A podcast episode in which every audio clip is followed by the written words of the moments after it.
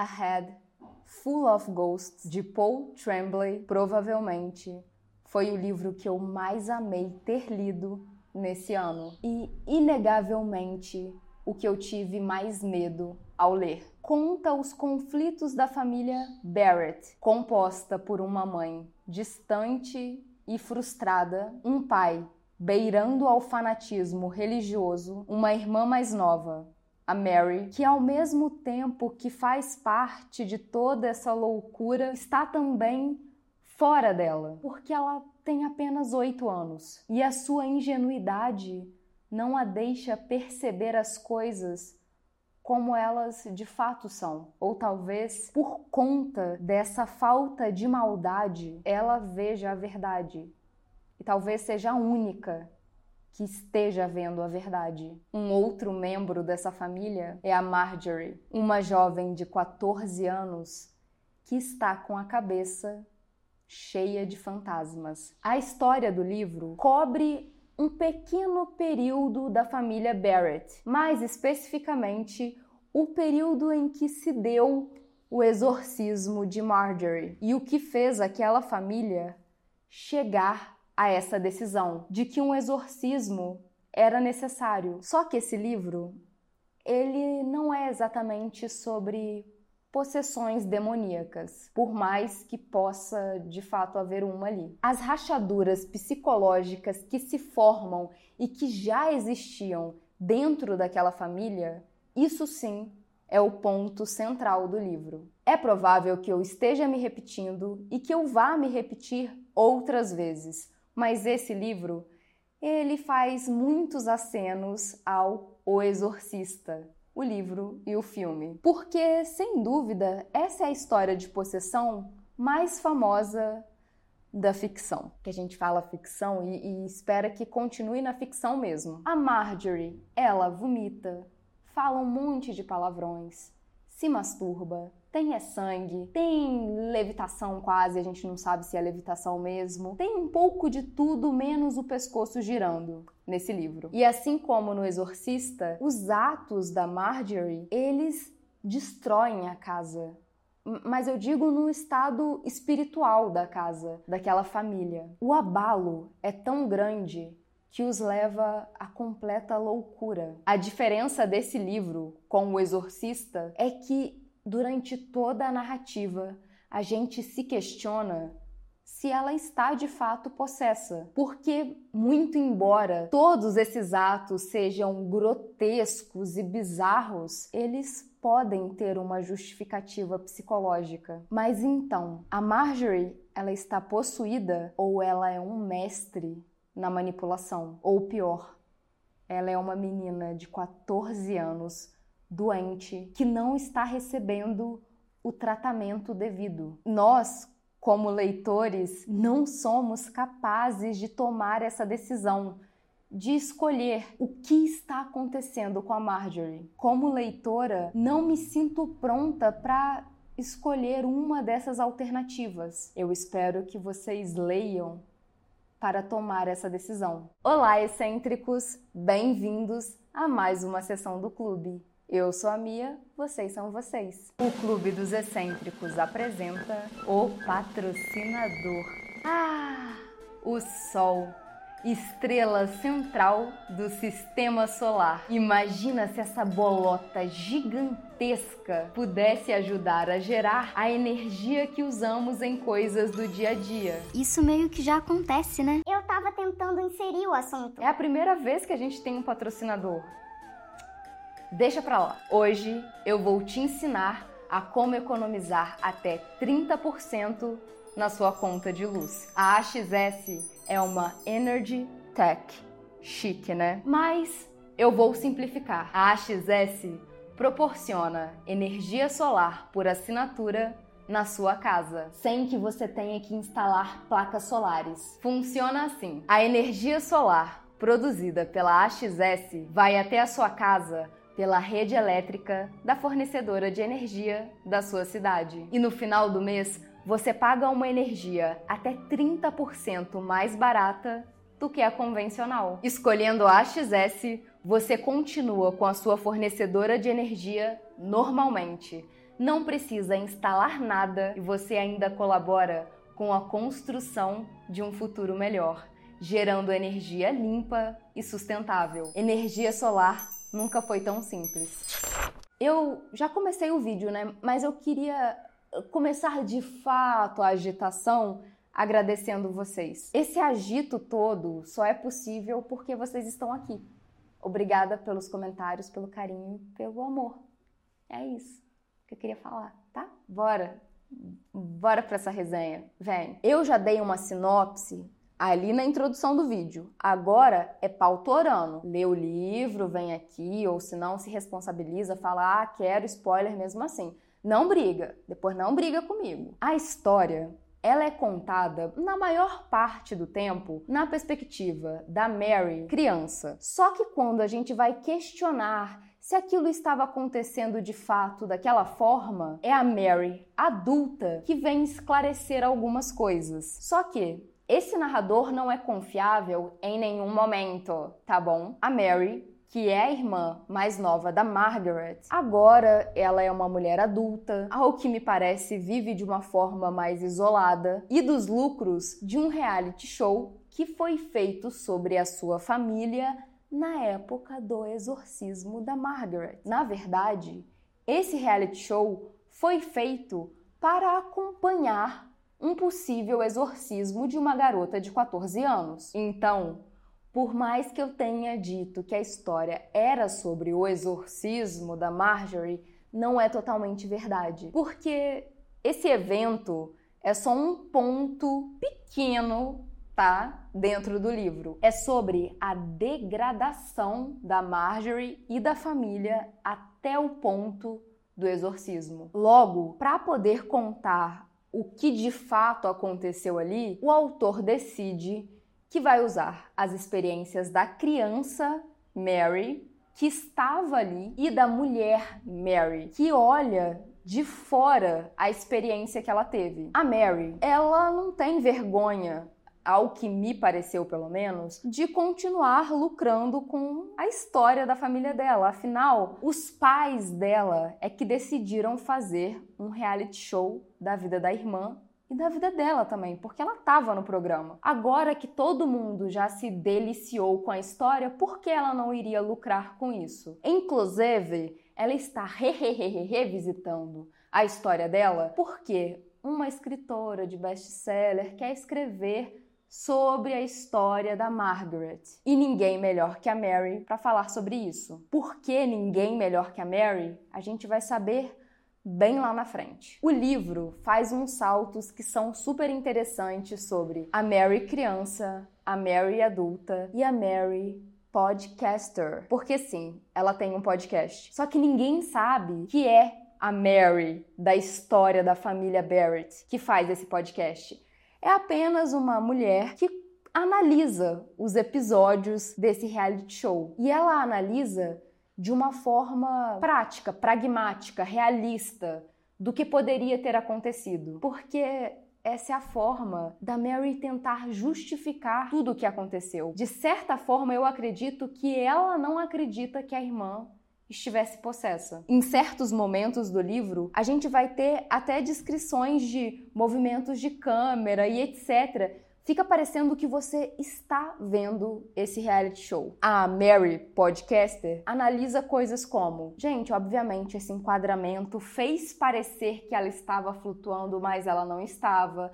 Provavelmente eles usaram um efeito aqui. Isso daqui é um corte, não estava bem assim, porque ela tem as memórias de infância, de como as coisas aconteceram. Então ela tenta preencher as lacunas de uma forma lógica se é que é possível ser lógico ali. E ela enfrenta algumas dificuldades, tá? Tem coisas que ela nem consegue justificar, mas ela tenta. E a Mary, pelo menos ao que parece, ela é uma personagem bem sincera. Ela conta as coisas de uma forma bem crua, que dói para ela. Mas ela pode estar nos enganando também, tá? Mas a sensação que dá é que ela está sendo bastante honesta sobre as coisas que ela está falando do passado. O livro, ele não vai te aquecendo por muito tempo, não. ele já começa a apresentar umas bizarrices bem ali no início. E são umas bizarrices que te tiram um pouco do eixo. Por exemplo, a Marjorie, ela é uma irmã presente na vida da Mary. Ela não é uma adolescente que se tranca no quarto e não convive com a irmã de 8 anos. As duas, elas inventam histórias juntas. Com certeza, essa era uma forma da Marjorie interagir com a irmã, é, gastar um pouco da energia, do tempo da irmã dela. E isso é uma prática comum entre elas. Só que a Marjorie ela vai contar uma história para Mary. Nenhum personagem agora tem o nome da Mary, sendo que sempre tem nas histórias. A Marjorie começa a contar histórias para Mary que não se encaixam com o tipo de histórias que elas faziam antes. Uma delas, a Marjorie diz que haviam essas duas irmãs e o pai ele mata a mãe e ele vai matar essas irmãs. E elas precisam cuidar uma da outra. E ela tá contando isso para uma criança de 8 anos de idade. Só que não é do nada. Começa com uma história de um pessoal de uma cidadezinha, cai um, um melado, alguma coisa e mata todo mundo começa com umas coisas que são mais leves, não que esse melado seja muito leve, mas começa com umas histórias um pouquinho mais bizarrinhas, um New Gaiman para crianças, e aí depois vai ficando um pouquinho mais pesado, até chegar na história do pai que mata a mãe e vai matar as crianças. E a Mary, ela está apavorada. Até porque umas coisinhas do quarto da Mary começam a desaparecer e aparecem com a Marjorie. E a Mary fala: Eu não te vi entrando no meu quarto e eu tava lá o tempo todo. E aí a Marjorie responde que eu entro no seu quarto quando você tá dormindo, bobinha. Você é tão bonitinha enquanto dorme. Ontem eu segurei o seu nariz até você abrir a boquinha. É oi são essas sutilezas que parecem uma atitude malvada de uma menina adolescente que está querendo assustar a irmã, mas ao mesmo tempo parece uma possessão demoníaca porque a gente conhece o exorcista. A gente sabe como as coisas começam com a Reagan. E de um outro lado, hoje em dia a gente sabe que poderia ser esquizofrenia, que a Marjorie podia estar muito doente. E aqueles poderiam ser os primeiros sinais. E não é como se os pais estivessem negligenciando a doença. Só que os dois têm opiniões distintas do que seria ajudar a filha. A mãe quer que a Marjorie vá para um psiquiatra. O pai quer um padre. Ele quer que a Marjorie peça ajuda a Deus. E tudo bem pedir ajuda a Deus, mas se ela estiver num quadro de esquizofrenia, talvez misturar a religião ali só agrave. À medida que as coisas vão acontecendo e muitas coisas acontecem, por exemplo, a Marjorie ela se bate contra a parede. E ela se agarra à parede quase como se ela estivesse caminhando, igual uma aranha. Ela vomita, ela se masturba, e ela se machuca. E ela ofende os outros. Ao ponto que ela faz previsões na mesa de jantar. Que as pessoas ali elas vão morrer. Ela se enfia debaixo da mesa e ela machuca o pai e aí depois tem mais vômito. É uma atitude desproporcional. Não parece rebeldia, parece possessão. E ao desenrolar dessas bizarrices, desses acontecimentos, a família está enfrentando dificuldades financeiras. E o pai, que não está empregado há muito tempo, inclusive, ele começa a buscar na igreja todas as soluções dos seus problemas, porque lá é uma comunidade que ele se sente abraçado. E ao que parece, numas conversas que ele teve com o padre, surgiu a ideia de fazer um reality show sobre o caso da Marjorie. E de alguma forma, ele consegue convencer a esposa a aceitar esse acordo. É o começo do fim. É um tipo de voyeurismo grotesco, porque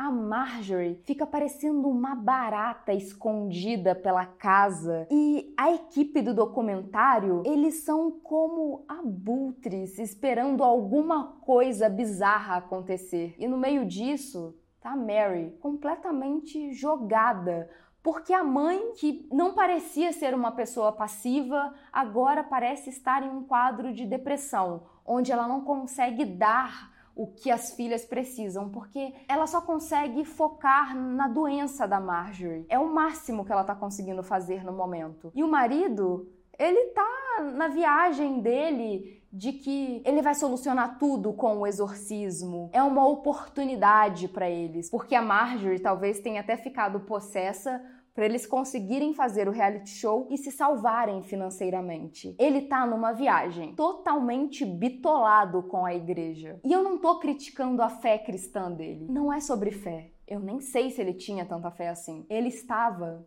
desesperado, não só por conta do exorcismo da filha, da doença que ela tinha ou da entidade que estava nela, mas porque a vida dele já não era boa. E aí aconteceu alguma coisa que pode, quem sabe, gerar esperança, porque agora ele sente que está sendo visto, que está sendo ouvido. Antes ele era nada, só um cara no sofá. Agora ele era um pai batalhando pela vida da filha e ganhando muito dinheiro com isso. E a coisa mais pesada e saborosa do livro é o relacionamento da Marjorie com a Mary, porque por mais maldosa que ela possa ser com a irmã, e a gente não sabe se por doença, por maldade ou por entidade, ela ainda ama a irmã, porque ela sente, eu acho, que a Mary é a única pessoa que realmente se importa e a única que vale salvar. A partir desse exato momento, contarei coisas que não têm retorno. Depois de ouvidas, o relacionamento que vocês vão ter com esse livro será alterado. Então, mais um aviso. E quem avisa? Amigo é, vocês é que sabem, hein? Vou, vou contar o acontecimento desse livro segura na mão da mãe, que não sou eu, que sou mãe de ninguém. Mentira, Ofélia Margot, vocês não ouviram isso. Sou mãe das minhas duas gatas. Quando as pessoas descobrem que tá rolando ali um reality show sobre um exorcismo, muitos fanáticos religiosos vão para frente da casa dessa família para dizer que Deus os odeia, etc, etc, né? Porque o, o cidadão do bem, a gente sabe que ele é o próprio capiroto, e o livro faz essa crítica do ai, eu sou cristão, mas eu quero que você morra. Hum, faz sim essa crítica, tá de parabéns. E as coisas vão se escalonando. A Marjorie, ela continua a entrar no quarto da Mary durante a noite fazer umas coisas estranhas mas não acontecem coisas tão bizarras quando os documentaristas estão ali. Talvez até porque, se acontecesse coisas bem bizarras, aí teria que dizer que ela estava possessa mesmo e acabou. Então o autor decide dar uma maneirada ali. Mas não quer dizer que fique menos tenso. Não, muito pelo contrário, porque a Marjorie, ela ainda está ali, à espreita. E parece também que, ao mesmo tempo que ela está se deteriorando, se for uma entidade ou a doença, aquilo está dominando ela. É como se ela só estivesse esperando. Vamos esperar esse pessoal sair daqui. Quando a gente vai chegar ali no momento do exorcismo, é quando coisas a lá o exorcista vão aparecer. Só que todas elas podem ser justificadas. Acontece um exorcismo, parece que a Marjorie se solta sozinha, ou foi a mãe dela que a soltou. A gente não sabe. Eu acredito que a mãe deixou ela solta, porque ela tinha que ser amarrada numa cama. E isso estava sendo televisionado. Inclusive, a Marjorie foi para a escola durante um período ali que ela já estava meio mal.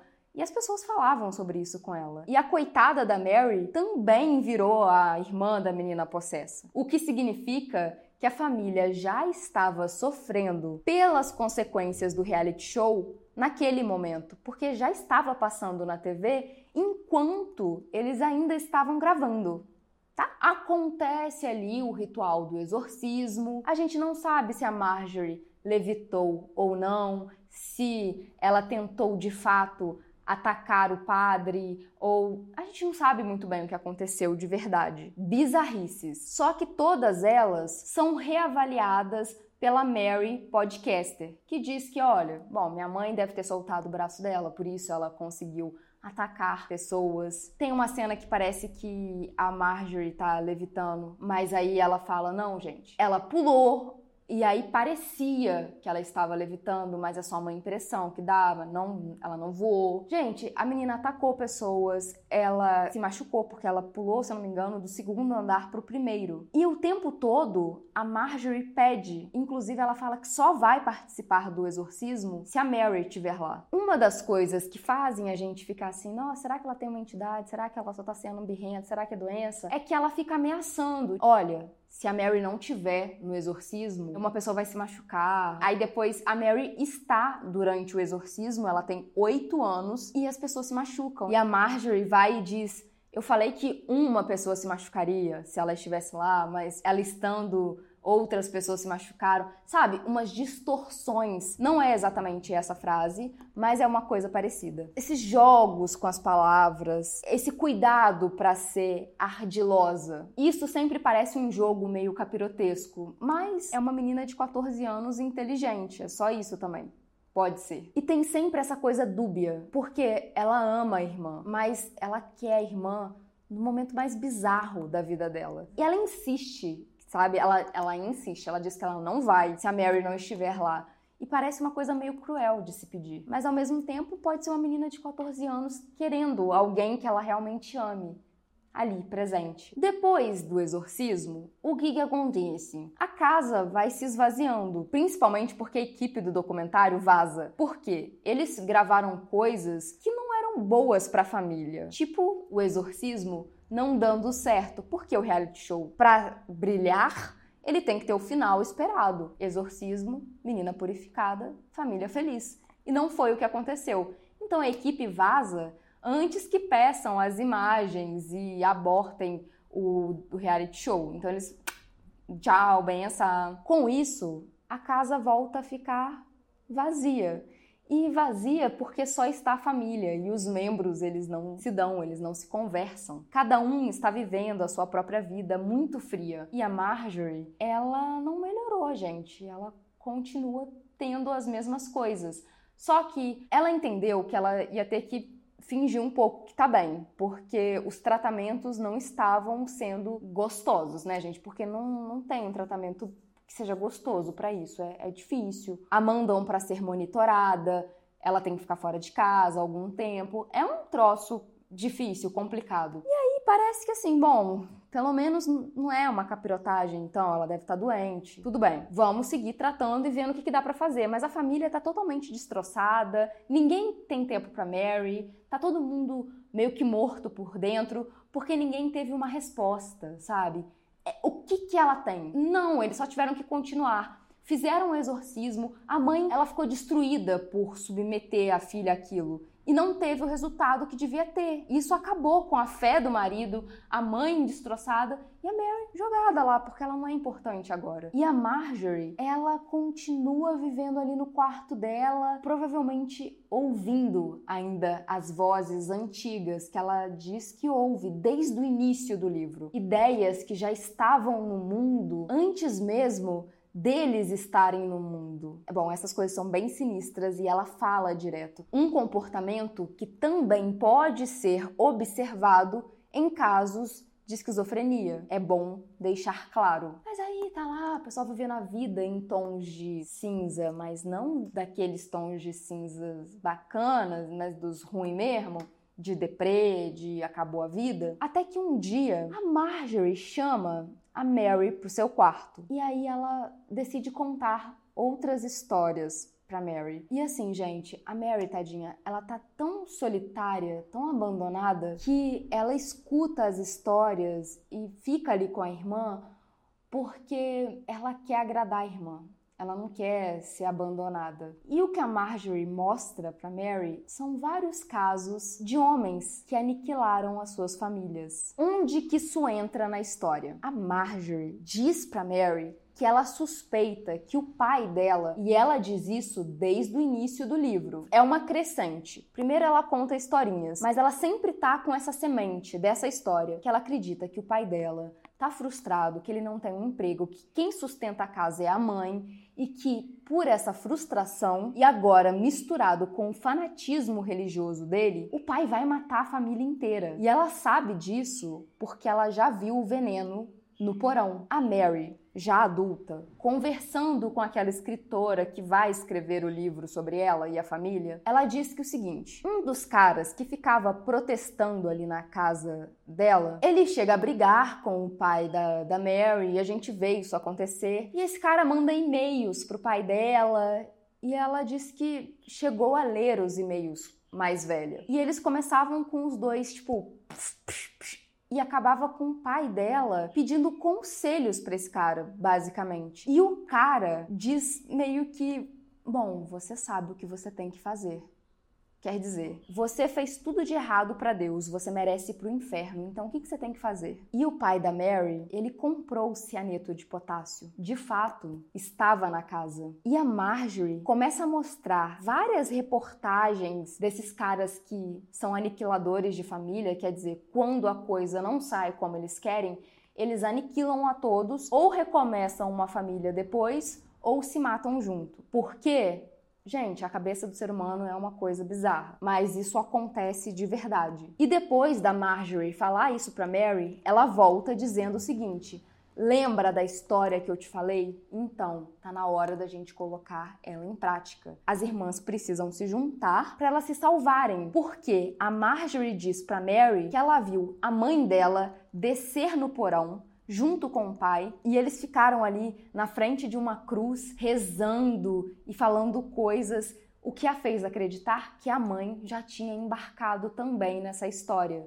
E a Mary vendo as coisas do jeito que estavam, tipo, dentro da casa, ela acredita na Marjorie, porque de fato tá todo mundo disfuncional. E aí, nesse ponto, a gente sabe durante o livro que a Mary não gosta de molho no macarrão dela. E a Marjorie convence a Mary a colocar um pouco do pó que ela encontrou no porão e ela mostra para Mary aqui tá o veneno, para ela colocar um pouco no molho que elas não comeriam, mas que aquele tanto era o suficiente para pagar o pai e a mãe enquanto elas iriam na delegacia. A gente só fica sabendo exatamente qual é o plano quando a Mary vai até o molho, coloca alguma coisa lá e eles estão sentados ali para jantar. E a Marjorie coloca molho no macarrão dela e ainda brinca. Por que você não experimenta o molho? E a Mary ela começa a chorar porque ela se sente enganada. E é nesse ponto que você entende que tinha esse plano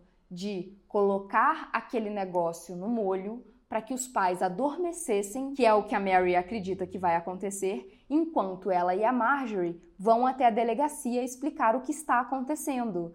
Só que se a Marjorie está comendo o molho, ela também vai adormecer. E é o que acontece. A Marjorie, o pai e a mãe, eles adormecem para sempre. E a Mary teve que ver a Marjorie comendo o molho com macarrão em bocadas, mal ela entendendo o que de fato estava acontecendo. A Mary só foi encontrada tempos depois, dentro da casa, debaixo da mesa, chupando o dedo da mãe morta. E esse é um dos finais mais devastadores que eu já li na minha vida. A polícia desce até o porão e não tem todo aquele altar que a Marjorie disse que tinha. É possível que o pai tivesse um plano suicida?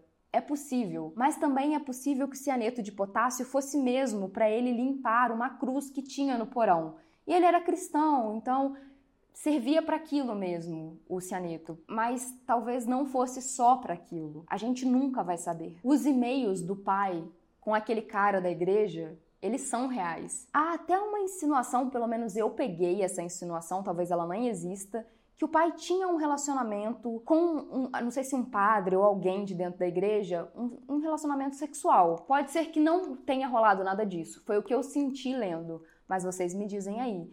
Então era um cara muito frustrado, que a fé dele tinha sido abalada. Ele já estava abalado antes, a fé era tudo que ele tinha agora, e foi tipo um presente do nada para ele ter aquele monte de fé e comunidade. Agora a comunidade já não estava forte, não tinha dado certo o exorcismo e ele estava sem esperança. É possível que ele só fosse realmente arrumar a cruz. É possível que ele fosse só se matar e é possível que ele fosse matar a família inteira. Só que a Marjorie está falando sobre o pai matar a família inteira desde o começo do livro. Ao mesmo ponto que a Mary não sabe tudo o que está acontecendo, porque ela tem oito anos. A gente vê que a Mary começa a ver o comportamento estranho da irmã num ponto onde os pais já sabem que ela tá com alguma coisa. Então é provável que a Marjorie soubesse coisas do pai que a Mary, de 8 anos, não soubesse, que ela ouvisse e entendesse coisas que a pequenininha não conseguia entender. Mas o jeito que acontece, a forma que a Marjorie manipula a Mary, faz a gente acreditar que a Marjorie acreditava em tudo. De verdade. Ela acreditava no pai assassino, mas que ela fez de uma forma extremamente manipuladora. Por mais que seja muito maldoso, você sente uma maldade o tempo todo quando a, a Marjorie está comendo o macarrão e se lambuzando e até zoando a Mary, tipo, come, que dá uma vontade de acreditar que ela é uma entidade demoníaca, um, mas fica para mim muito claro ali que ela é uma pessoa que está má. E aí, às vezes, essa maldade, ela não é real, ela é um, uma doença, né, se manifestando. Mas ela parece má fazendo aquilo quando você descobre o plano. E ela tira tudo da Mary. Só que a gente também pode ver que ela amava tanto a Mary que, apesar dela estar tão doida, ela poupou a irmã. Só que ela poupou para uma vida sem a irmã, sem o pai, sem a mãe. Onde ela foi a assassina de todos eles. E por que a Marjorie mesmo não colocou o veneno na comida? Talvez porque na cabeça dela tinha que ser feito daquele jeito ou porque ela tinha que ser cruel. A Marjorie ter sido possuída ou não não é o ponto do livro. É sobre como a família entra em colapso. Como uma coisa bizarrinha que aconteceu no final chega ao ponto de uma criança de 8 anos matando a família inteira sem querer, ficando com os corpos ali por dias. E um dos pontos desse colapso está na falta de confiança da Marjorie com a família por conta do reality show. Eles decidem explorar a doença dela, a condição dela.